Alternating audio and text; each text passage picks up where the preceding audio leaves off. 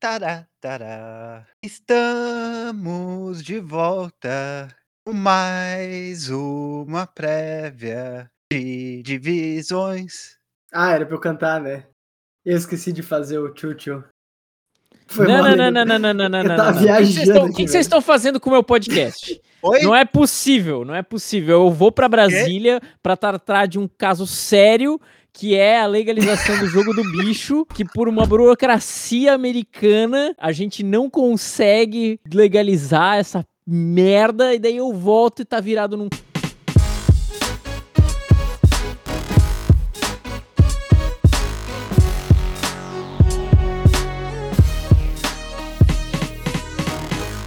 Sejam muito bem-vindos, pessoas e pessoas. Estamos de volta É. com mais uma divisão, é, mais uma prévia de divisão. É, do meu lado direito eu tenho o Luca É, olá a todos. Quando a mãe sai, o filho faz a festa. e o lado esquerdo eu tenho o Lene. Eu só gostaria de agradecer ao meu Deus Patrick Mahomes. Rezei toda a noite e as minhas preces foram atendidas. André está de volta para conduzir o podcast. Estou muito, muito feliz com a sua presença. Perfeito, perfeito. Gostaria de dar meus parabéns por vocês terem conseguido aterrissar esse avião, esse Boeing 747 que é esse podcast semana passada. É um trabalho árduo, mas foi feito com maestria pelos senhores. Meus parabéns. É, e sobre Obrigado. o Pelo processo Lene, né? burocrático, é, o Lene, o Lene Ele é que levou, eu só fiquei ali viajando e cantando junto com ele. E Aí, rindo da, da imitação dele. de copiloto, né? É, de copiloto ali.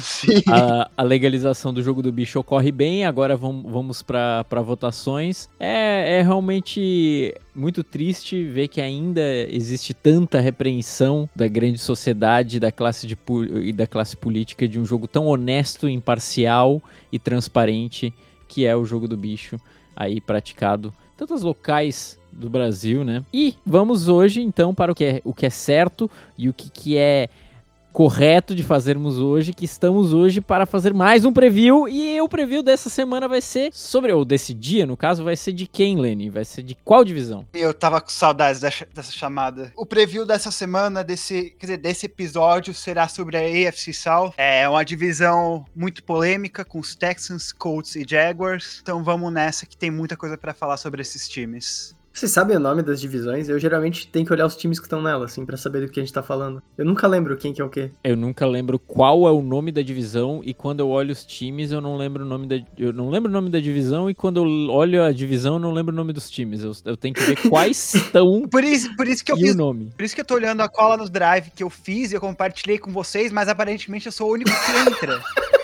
Sim. É verdade, toda É, vez é, tipo, bagulho do drive. todo né? mundo reclamando que não tem o negócio, eu preparei tudo, deixei de bandeja lá. Revolta, e, putz, né? ah, qual a divisão, quais são os times? Revolta. Cara, eu nunca lembro o nome da divisão e quando eu vejo os times parece que eu tô vendo, que eu tô tentando lembrar o nome da divisão. Exatamente. De longe é ruim e de perto parece que tá de longe. né? Parece que tá de longe, exatamente. É... e, e vai parecer que é algo to- totalmente combinado e totalmente roteirizado, mas a minha chamada, na verdade, pra tu falar quais, qual é a divisão que a gente fala nos episódios, todo o episódio, e quais são os times dessas divisões, é pra eu lembrar, porque eu não tenho aba nenhuma aberta de arquivo algum. Mas então vamos lá, Caralho. Luca, começando por você. Qual time que você vai falar mais hoje? Opa, opa, opa, hoje eu tô com as jaguatiricas, os gatos do mato, também conhecidos aqui, né? Gatos do mato de Ibiguaçu, que seria a tradução aí do nome do time para português, mas tudo bem. É, falando de Jacksonville Jaguars, com seu novo menino estrela, o, o lindo e maravilhoso modelo da L'Oréal Paris, aí fala a marca de shampoo, cara, eu não sei nenhuma marca de shampoo. L'Oreal, porra. L'Oréal, eu só sei essa, eu só sei essa. Tem até do, qual que é a do Cristiano Ronaldo lá? Head and Shoulders. Clear? Had- Clear, Clear. Não, é que a Head and Shoulders é americana e a Head and Shoulders é do Trey Polamalu, do Patrick Mahomes, né? É, exatamente. Bravo, bravo. Não, o Patrick Mahomes também manda bem pra propaganda de shampoo, o cabelo dele é é animal. Mas então, vim falar da casa nova do Menino de Ouro aí, também conhecido no Brasil por alguns como Mr. Sunshine. Tá aí Uhum. com uma casa com técnico novo. É um cara que veio de Ohio, Urban Meyer. Algumas mudanças na comissão técnica também, principalmente, eu acho que na defensiva, se eu não me engano, na ofensiva, eu não lembro como é que tá. É, o time perde é, dois wide receivers, um tight end, um defensive tackle, e o maravilhoso, que era pra ser um ganho, mas infelizmente a gente vai ter que assinar aqui com o que o time tá perdendo esse cara, que é o Tim Tebow, Coitado. que tentou aí como Tyre, é, tentou como Tyrande aí e deu no que deu, né? Eu acho que o Jaguars, eles são, são eles podiam ganhar muito dinheiro, cara, vendendo camisa do Gardner Minshew com o Tebow. Sim, eles poderiam E não fazer. ganhar. Eles poderiam Como fazer uma assim? empresa de, É de Minshew cambista. barra né? Tebow. Cara, imagina, um assim, eles precisavam fazer um touchdown na, na season inteira do, do Minshew pro Tebow, e eles vendiam milhões de camisas e ficavam ricos. E era isso, cara. Não Trabalhava só com o mercado ali. underground de camisa falsificada, né? mano? Exatamente. ele- exatamente, exatamente. É, também comentar um pouco, o time não tá perdendo esse cara, mas acho que vai ficar fora, que é o running back que foi a Travis segunda Etienne. escolha. Foi a segunda escolha deles do Etienne. draft. É isso, né? Foi a segunda escolha. Segunda escolha do, do primeiro round. Ele foi o Isso, segundo isso, running isso. back a ser escolhido atrás só do Najee Harris. Uhum, que veio de Clemson, que era um cara que a gente também já falou dele em alguns podcasts aí atrás, quando a gente tá falando do draft. E também o time fez muita movimentação, no- muita movimentação mesmo, dessa vez, porque eles estão num rebuild insano, então tá sacudindo tapete pra tirar poeira, tá, tá aquela bagunça de salada de fruta que sempre tem, que vai demorar um tempo até a- alinhar todas as peças, mas o time aí tá com um caminho de subida legal, eu acho. Não vai ser um time muito promissor esse ano, mas tá caminhando. Teve aí a adição de muitos wide receivers, pegaram wide receivers no draft, na free Uhum. agency, acho que, se eu não me engano foram cinco, quatro wide receivers. Jesus, amado. um safety, um defensive tackle, um line, linebacker, um cornerback, um defensive end, mais um defensive tackle e um tight end Carolina, que eu esqueci o nome, que eu não gosto muito dele, mas enfim. Acho que vai trabalhar mais com bloqueios nesse time. Quanto ao principal, né, temos aí o Trevor Lawrence. Embora o Travis Etienne esteja machucado, o time ainda tem o James Robinson e o Carlos Hyde, que são dois ótimos running backs. E tem uma offensive line interessante, que ela é boa, ela é boa pra proteger passe, eu ouvi muita gente falando isso, mas pro jogo corrido ela também tem algumas falhas ainda. É, e por isso que é importante ter um end pra fazer esses bloqueios. Mas no mais eu acho que o time vai ficar nessa, não vai muito além, mas vai sair da fossa que tava no ano passado, o que é bom, né? NFL é ciclo. Palpite de vitórias. Seis. Seis vitórias e 11 derrotas. Eu acho esse time muito interessante, que é um, que é um dos times em rebuild, né? Assim como os Jets são um time em rebuild. Conseguiram, aparentemente, o seu QB de franquia, ou esperam ter conseguido o seu QB de franquia, e Uhum. trouxeram um técnico novo. Eu acho que esse é o grande, essa é a grande questão agora com os Jaguars. Eu acho que existe pouca dúvida quanto ao talento do Trevor Lawrence. Ele jogou muito bem nesse último jo- jogo de pré-temporada. Ele só errou um passe e lançou para dois TDs. Mas é pré-temporada também. Só que eu acho que, em pior dos casos, ele vai ser um quarterback sólido por no mínimo 10 anos. E eu acho que a maior questão é o que, que o Urban Meyer vai fazer como técnico, porque ele vem do college muito bem conceituado como um dos técnicos que mais teve sucesso nesse nível. E aí ele teve agora, é, ele teve oferta da Universidade de Texas para virar o técnico de lá, ou então vir para os Jaguars e, e treinar os Jaguars. E, e ele acabou aceitando esse desafio, então tô curioso para ver como é que um técnico que teve muito sucesso no, no nível inferior, que é o college, é, vai performar no nível do NFL, que tipo de cultura ele vai tentar estabelecer, porque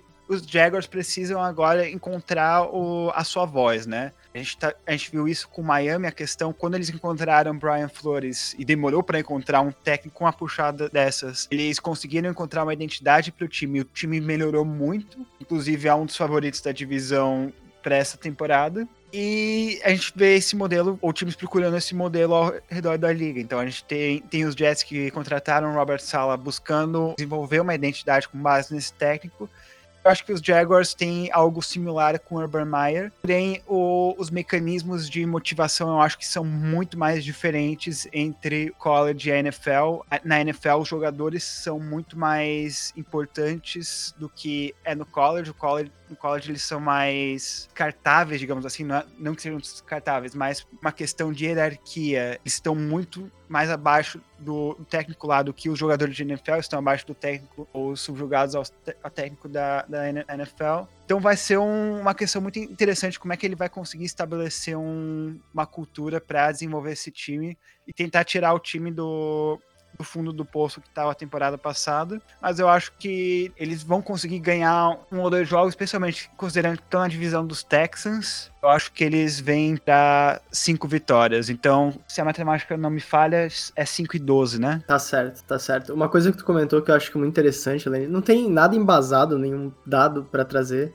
mas eu tenho a impressão que os técnicos que vêm do college geralmente eles penam mais no primeiro ano para chegar no nível da NFL, porque uma coisa é você trabalhar com, com adolescentes da faculdade, adolescentes não jovens, jovens adultos que sejam, uhum. é, e outra coisa é você trabalhar com profissionais. A disciplina é muito maior no time e a questão genética dos atletas e de determinação também é muito maior. Eles querem, eles estão lá por uma ganância de querer ganhar, por querer fazer um bom trabalho, ter um, um aumento no, no, pagamento deles. Então passa a ser um esquema tático muito mais assim, briga de cachorro Sim. grande, né? Você não, não basta você ser organizado e ter um time disciplinado para conseguir alcançar alguma coisa. Você pode ver é muita entrevista de técnico ali no draft, eles falam muito da expressão coachable, do cara ser treinável. Eu acho que isso na NFL é quase um pré-requisito, né? O cara não é um diferencial mais, é uma coisa que o cara tem que estar, tá, ele tá trabalhando ali, não é mais brincadeira, tá ganhando dinheiro. Então, ele é, é um, uma, uma obrigação dele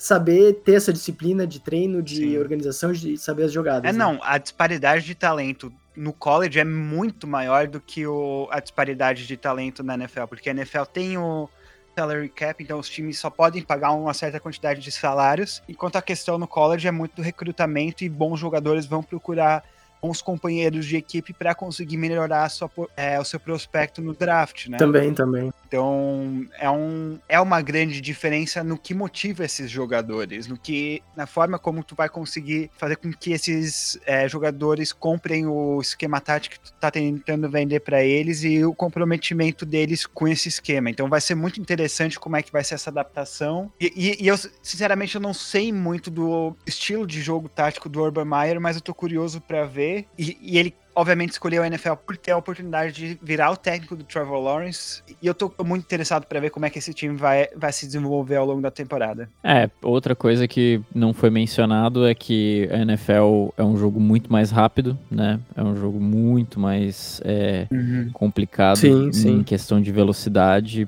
Pelo, pelo puro, pela pura performance dos dos individual dos atletas, então é um negócio às vezes que tu não tem é, nem como imaginar quão explosivo que pode ser uma jogada ou, ou uma jogada tanto defensiva quanto ofensiva em alto nível como na NFL e num college da vida ia funcionar pra caralho, ali não vai funcionar por causa disso. Tem muito playmaker em campo, enfim, uhum. é bem complicado. Eu não sei, eu não, não consigo botar muita fé nesse time dos Jaguars. Mesmo assim, eu entendo né? Toda a capacidade do Trevor Lawrence de quebrar paradigmas aí, de ser o maior quarterback de todos os tempos. É, não consigo também comprar muito todo o teto que a galera tá falando que ele tem. E eu acho que é um time que, como o Luca falou, tá em reconstrução.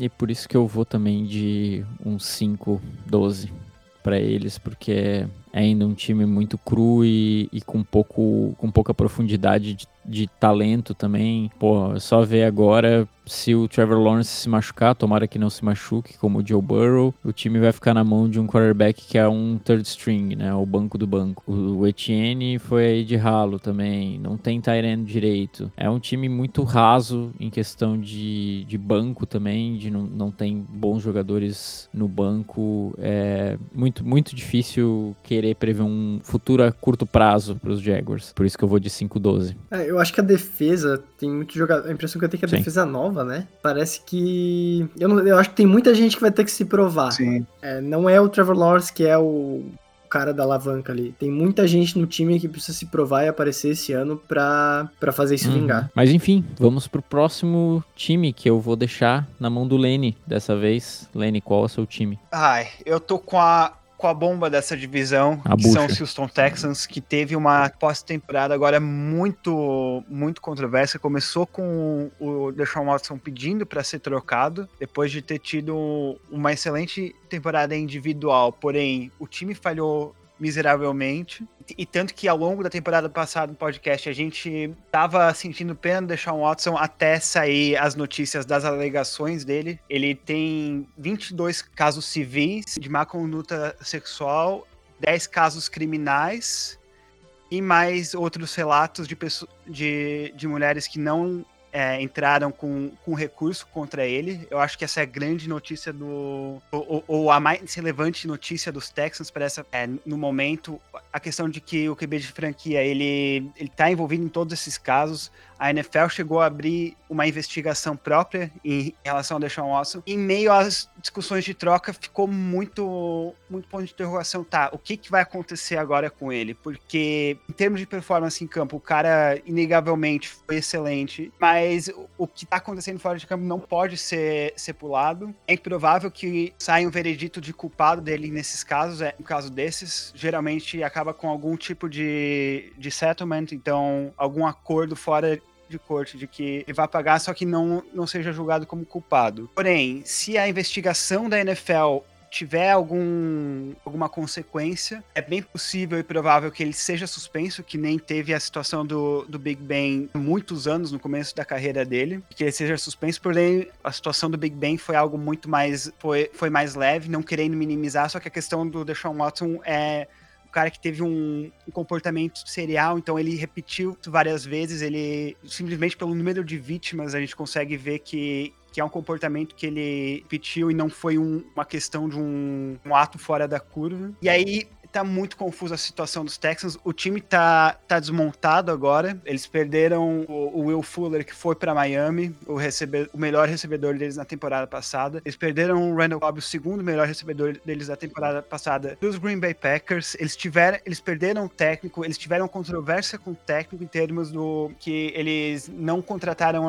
Eric Bieniemy, o coordenador ofensivo do Kansas City Chiefs, que era um dos candidatos mais bem cotados. E, e aí teve a, a controvérsia em termos de racismo, porque causa do, do histórico do, do, do, anterior dono, que agora é o filho. Então é um time que está muito conturbado e em meio a isso chega o novo técnico, o Dave Curry, um cara o qual eu tô sentindo muita pena. O cara, um técnico negro NFL, ele tem 43 anos de, de, experiência como técnico, 16 no college, 27 na NFL. É um, um cara que, que, se provou pra caramba e, e agora nesse meio recebe um time que tá totalmente sem identidade ele vai ter que lidar com essa situação, então eu tô com, tô, tô com pena do Dave, David Cully. E eu acho que o, o Texans vai para um rebuild, mesmo com se o Deshaun Watson jogar por eles essa temporada, o que é possível porque ele reportou para o training camp. Uhum. E Cara, eu não sei nem mais o que dizer. Eu acho que é, é mais uma questão de trazer os fatos e também dizer que, em termos de futebol americano puramente, o time não tem outra alternativa a não ser estar em reconstrução,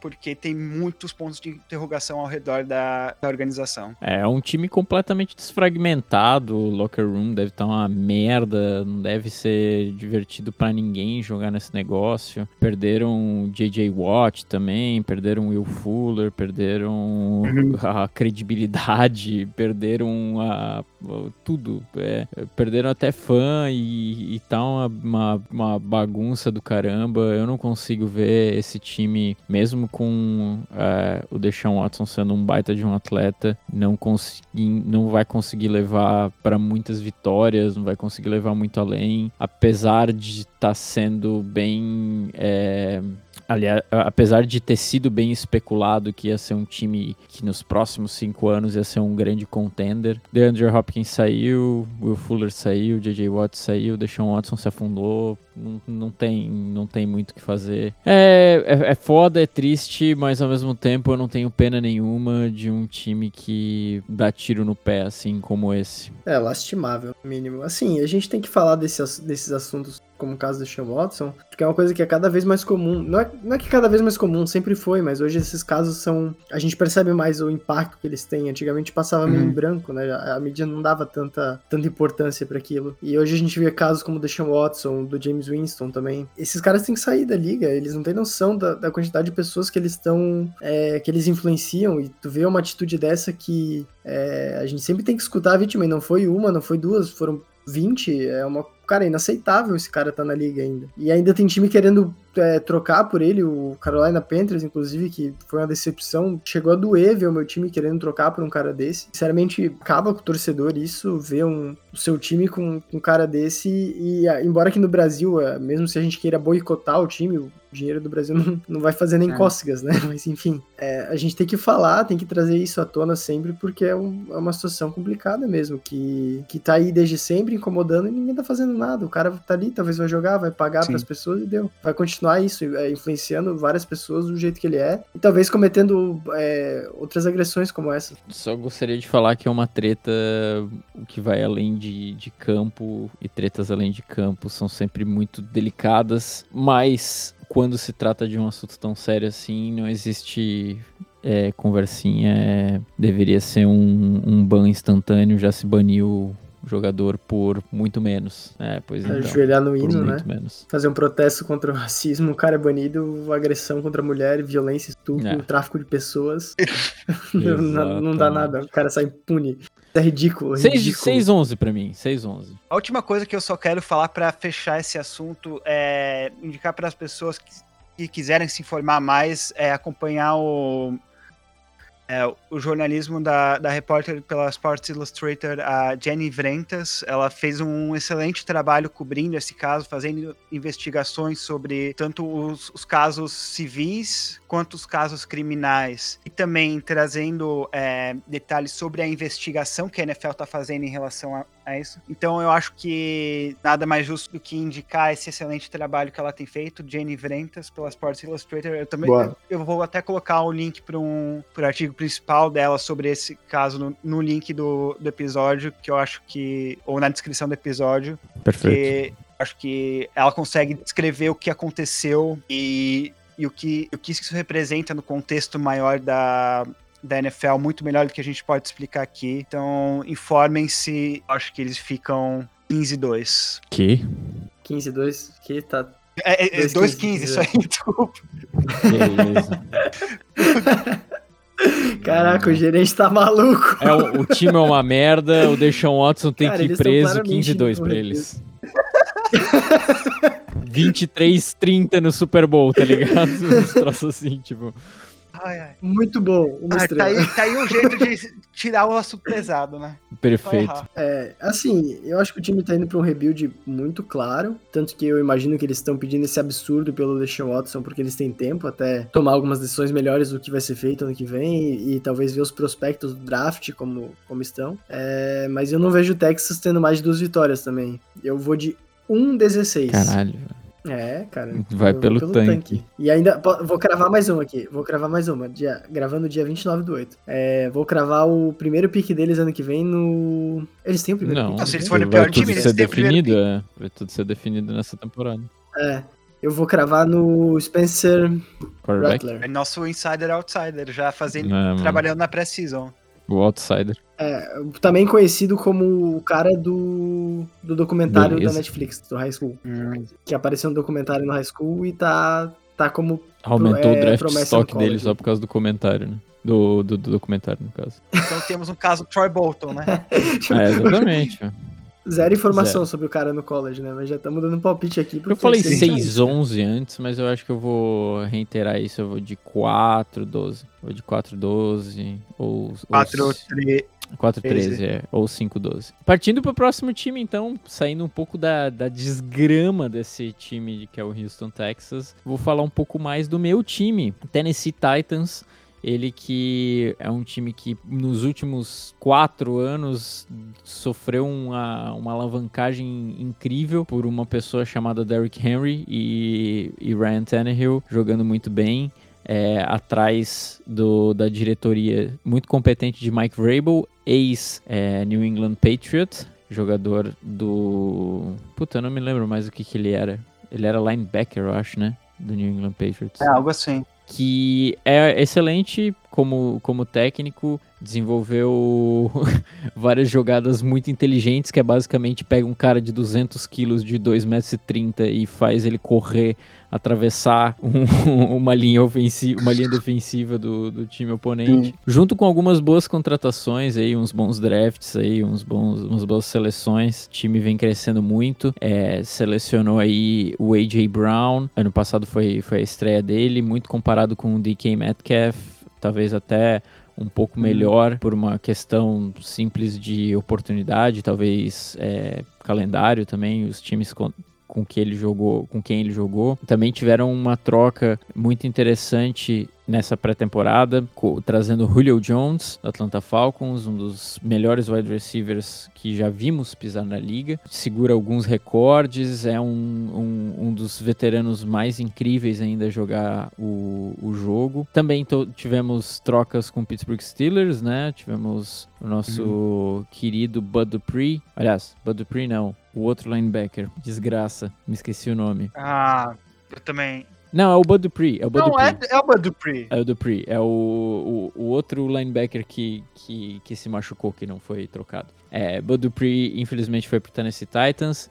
Mas fico feliz por ele, porque tá, tá num, numa boa casa. Eu gosto muito desse time, é um time muito, muito forte. O Ryan Tannehill realmente se fincou como um bom quarterback. Muito, era muito instável ainda a posição de quarterback para esse time, mas Ryan Tannehill foi lá e segurou com todas as forças essa, essa posição de QB1. Já tiveram duas campanhas muito interessantes ano passado e retrasado, entrando nos playoffs. No ano retrasado, bateu o Baltimore Ravens. No ano passado, eles tiveram um rematch e, e acabaram perdendo para o Baltimore Ravens. É, e rolou, tá rolando uma, uma uma rivalidade, é uma rivalidade Treta! muito interessante entre os dois, no, quando eles chegam ali nos primeiras nos primeiros jogos de playoff. Mas é um time, cara, muito interessante. Eu sempre gosto muito de ver. O draft deles esse ano, no, de 2021, foi bastante focado na secundária deles, que é um pouco fraca ainda.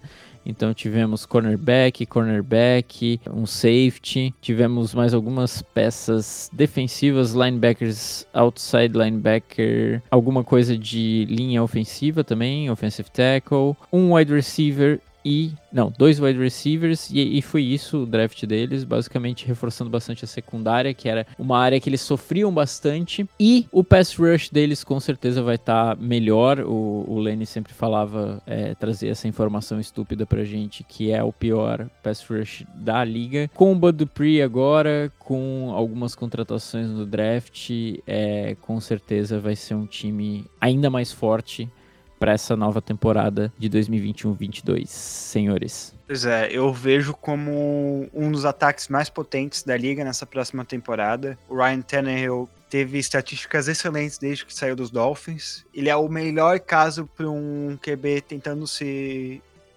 reabilitar a carreira. É, e eu acho que tem muitos times por aí tentando fazer com projeto nesse estilo, justamente por causa do que o Ryan Tannehill fez. Mas ele também é muito ajudado pelas grandes performances do Derrick Henry. Carrega esse time nas costas há, há duas temporadas e de uma forma que eu não consigo entender, porque ele é relativamente velho para um, um running back. Running backs, é, putz, a gente teve o caso do Todd Gurley, que em uma temporada foi segundo em, em votação para MVP, aí na outra foi trocado porque eu não prestava mais. E essa é a questão. Muitos desses running backs têm uma data de expira muito rápido na NFL. O atleticismo decai muito rápido para essa posição. Mas o Derrick Henry tá conseguindo há, várias temporadas se manter num nível altíssimo. Eu acho que ele tá com 28 ou 29 anos agora e ainda 27. 27? Tá, tá um pouco mais novo, então, mas ainda assim, tá, tá, tá mais velho do que a maioria dos running, back, running backs de elite. Mas ainda assim, ele liderou a temporada passada em, em jardas. Eu acho que esse time vai ser muito interessante no ataque, no sentido de que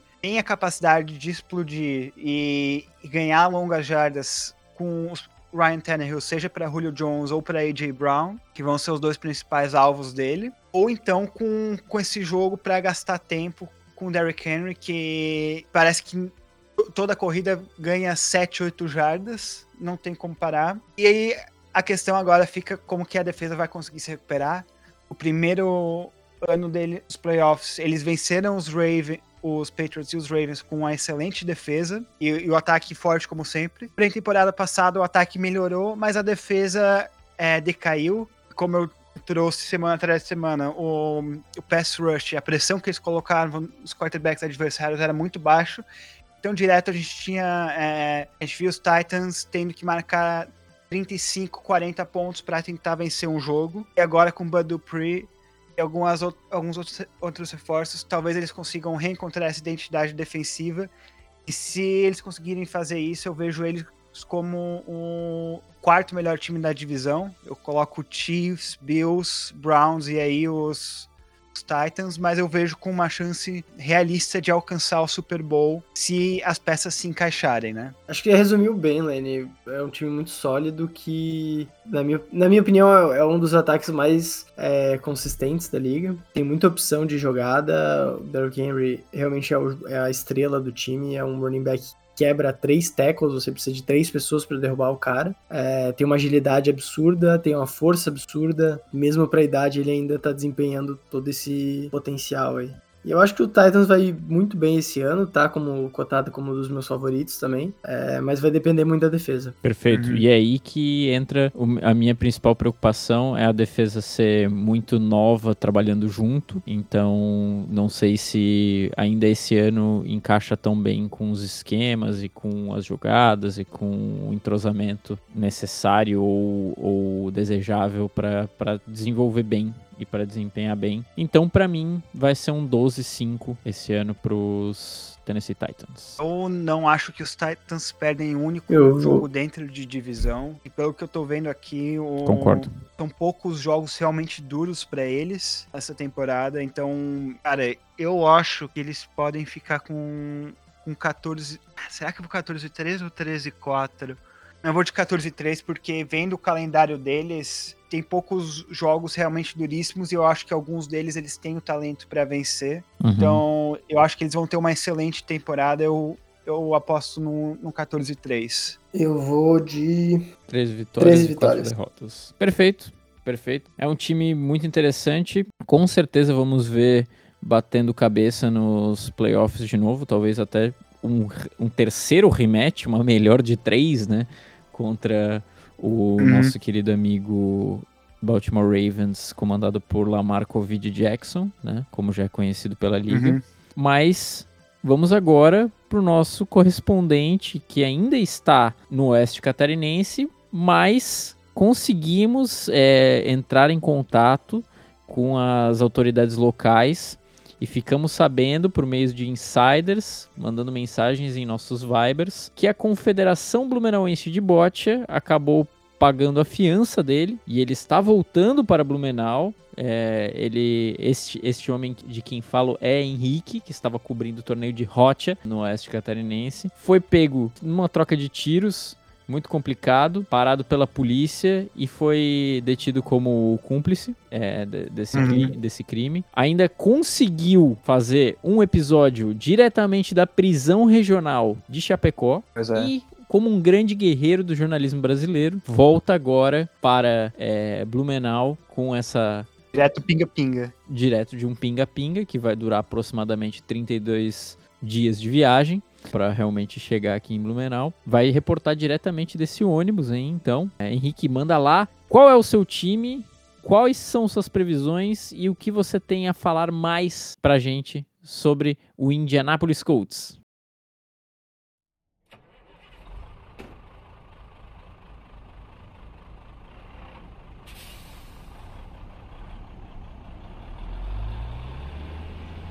É isso mesmo, galera. Abaixa, abaixa o reggae aí, abaixa o reggae aí que eu tenho que gravar.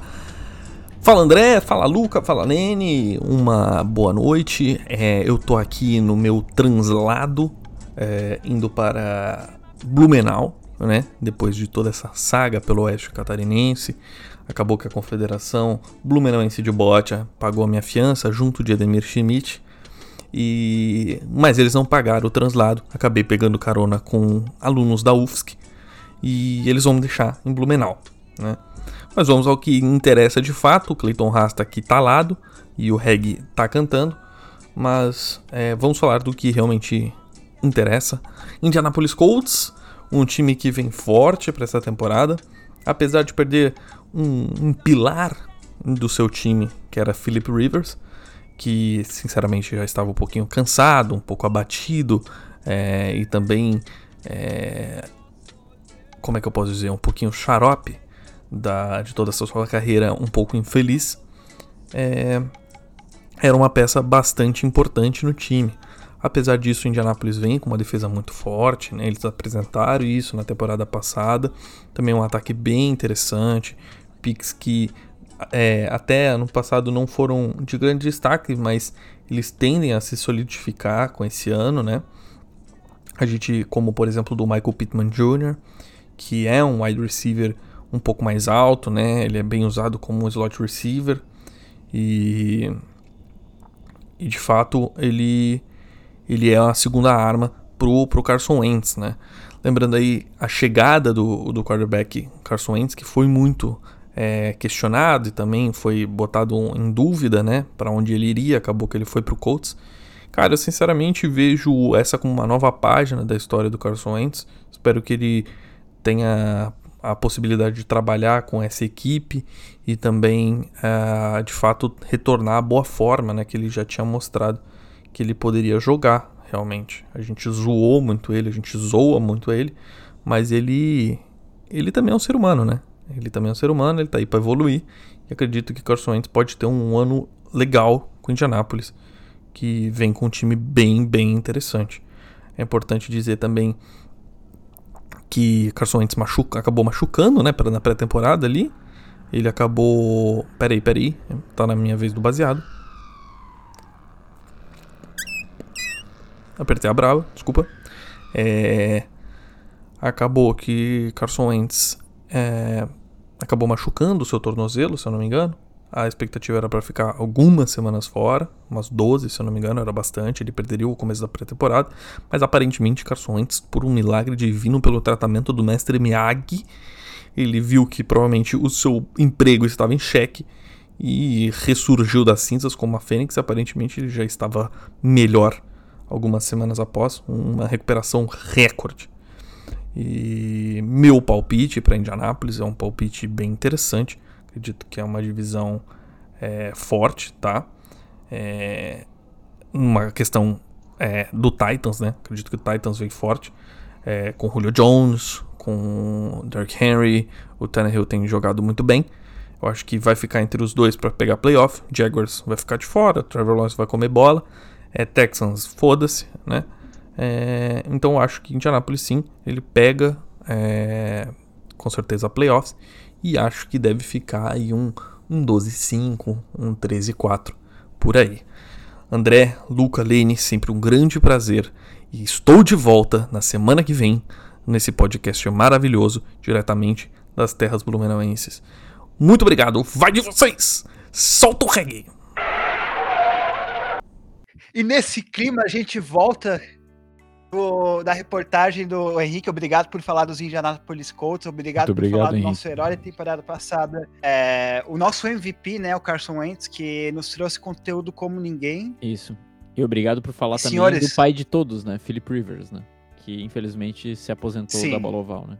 Não se aposentou nada, agora ele é técnico dos filhos dele. É verdade. Aí, ó, 11 crianças no ataque, velho. 11 na defesa. já tem a própria rinha, né?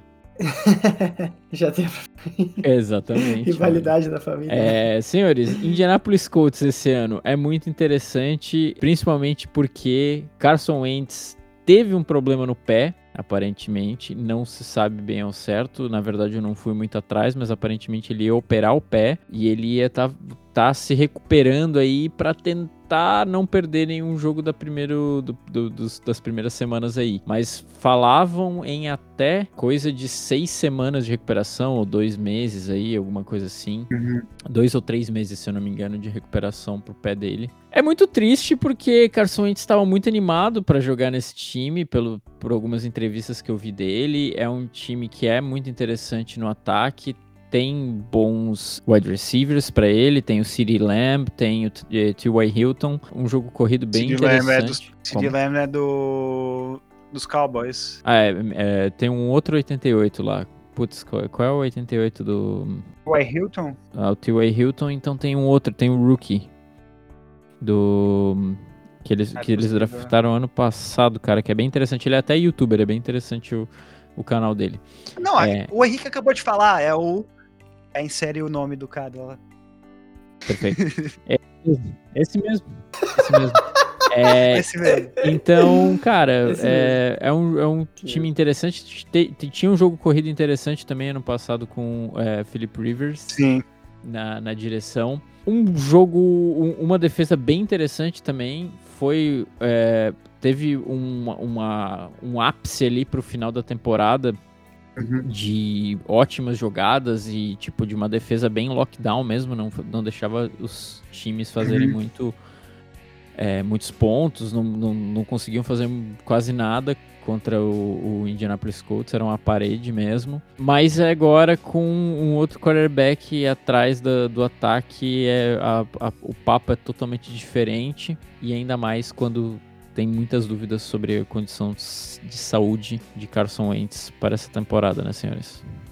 Exatamente, exatamente. O- os Colts que terminaram a última temporada num otimistas, né? Porque eles perderam na prime- no wild card, mas perderam por muito pouco com o Philip Rivers jogando muito. Mas eu acho Uhum. que o, o segredo pro Colts da última temporada foi, o, foi a secundária deles, que na minha opinião é a melhor secu- ou foi a melhor secundária da NFL na temporada passada. Acho que foi o time que mais forçou, é, mais teve interceptações. Mas de qualquer forma, a defesa foi o grande destaque desse time. E o ataque estava sobrevivendo com alguns lampejos e, re- e remembers do, do Philip Rivers, alguns momentos bons, especialmente é, a dupla de running backs. O Jonathan Taylor, que foi o foi rookie temporada passada e agora vem para o segundo ano na NFL. Ele jogou muito temporada passada. E também o, o Naeem Harris. Não, Naeem Hines, fa- falei errado. Que, que tá há alguns anos na liga já também. É um excelente running back. En- Então eles tiveram essa combinação de um ataque um pouco híbrido. E com a aposentadoria do Philip Rivers, buscaram Carson Wentz, que, que teve uma temporada complicadíssima na, é, ano passado nos Eagles, porém também tinha a pior proteção da liga. E agora espera-se de, de que a proteção dos Colts ajudem ele a reencontrar o seu jogo. É, o fato de ele ter saído de uma cidade menos focada no esporte, um pouco mais com menos pressão do que é Filadélfia, de que ele possa se encontrar um pouco mais e encontrar uma mentalidade onde ele vai conseguir jogar, onde não tem um, um QB, uma competição de QB, onde tem um cara no cangote dele doido para jogar, que nem era a questão do Jalen Hurts. O Jalen Hurts queria muito jogar e colocou pressão no, no, no Carson Wentz. Eu acho que isso é, abalou ele um pouco. Mas o, os Colts, para mim, também são candidatos a se- seguirem a tendência de excelentes defesas que meio que surgem do nada e aí desaparecem do nada de novo. Para mim, essa é a grande questão: se eles vão conseguir manter o, a grande performance da- que a defesa teve ano passado ou se eles vão cair de novo. Eu apostaria de que eles vão cair. Eu colocaria uns 7-10 pro, pros Colts essa temporada. Olha, Olha, eu acho que eu vou de 8-11 pra eles. caramba. 19 jogos. 19 jogos na temporada, que parada, né? É isso, cara. 8-9. Ah, mano, vai, vai se fuder. oito vitórias, eu boto oito vitórias Beleza, aí. eu- Vocês que façam a Eu conta, acho que eles vão ainda ter uma, uma temporada vitoriosa aí, de um 9-8. É, a gente ainda tem o Jacob Brisket também, que a gente não pode parar de pensar aí. Não, é ele- um- mas ele tá, no, ele tá nos Dolphins agora. Ah, ele foi pros Dolphins. Puta Kobe Brissett tá nos Dolphins. Bom, eu acho que é um time aí que pode reabilitar o Carson Wentz, principalmente porque ele vai para uma linha ofensiva que é muito mais forte do que a do Philadelphia Eagles. O melhor exemplo que isso pode ter é que foi uma linha ofensiva que se segurou muito bem para o Philip Rivers poder jogar, que, é um, que era, um, era um pocket passer clássico, um, um quarterback meio imóvel. É uma linha ofensiva muito, muito, muito, muito é, experiente e que, de- e que também possibilitou o jogo muito do jogo corrido dos, dos, dos Colts ano passado. Cara, novos ares estão vindo aí para o nosso querido amigo Carson Wentz. Também, também. Como, como técnico, né? Também, né? E E bons e, bom, e bons bons resultados virão Sim. daqui uns, uns próximos anos aí, só precisam talvez ainda melhorar ainda mais o, a questão do, do entrosamento, um pouquinho mais de ocorrido e talvez um pass rush mais efetivo para eles chegarem com mais força nos playoffs e realmente se despontarem e chegarem longe como o Tennessee Titans chegou. Senhores, mais alguma coisa para falar sobre essa divisão que é a AFC South, a AFC do Sul? Sobrevivemos, velho. Sobrevivemos. Sobrevivemos, Estamos né? vencendo. Não tenho nada pra falar, não. Perfeito. É, é com essa energia baixa de, de um domingo de noite que. Gravar domingo. Mano, noite é muito ruim, cara. velho. É uma bad. Eu tô, eu, tô, eu tô o podcast inteiro pensando, caraca, eu tenho Mano, que trabalhar sim. amanhã, velho. É muito ruim. Mas enfim, é com essa energia e é com essa extração, é, essa sugada, não pelo lado sexual, que de essa sugada energética que estamos deixando todo o entretenimento para vocês. Espero que vocês tenham gostado. Muito obrigado por quem nos ouviu até agora. Lembrando que as nossas, os nossos links principais vão estar no, na descrição desse podcast, na biografia, sei lá eu como é que chamam desse negócio. Links de interesse, como o Lenny falou, sobre a matéria do Deshaun Watson e todos os seus relatos de assédio sexual estarão na descrição deste episódio. É, E com isso eu me despeço dos nossos amigos da mesa. Luca, um grande abraço e uma boa noite. É, um forte abraço pra todos os trabalhadores brasileiros. Perfeito. E Lene, um grande abraço e uma boa noite. Um abraço. A sugada não é sexual, unless. Mas o, o unless, é Unless. importante, porque Unless. consentimento sempre, né? Consentimento Isso. sempre. E sempre, Vacinem-se. e sempre vacine-se. Vacine-se. Mamem um amiguinho vacinado. Só uma picada na bunda agora. Perfeitamente. Eu estou muito feliz com a volta de Henrique do seu cativeiro também. Então, desejo aí uma boa é, vinda e chegada depois dessas 32 horas de viagem ou 32 dias de viagem no seu pinga-pinga. Com tudo, é isso. Um grande abraço. Os previews estão acabando, então segurem-se nas suas cadeiras que estaremos soltando os últimos episódios dos previews para a temporada que já já está começando da NFL. Eu fui André, um grande abraço e tchau!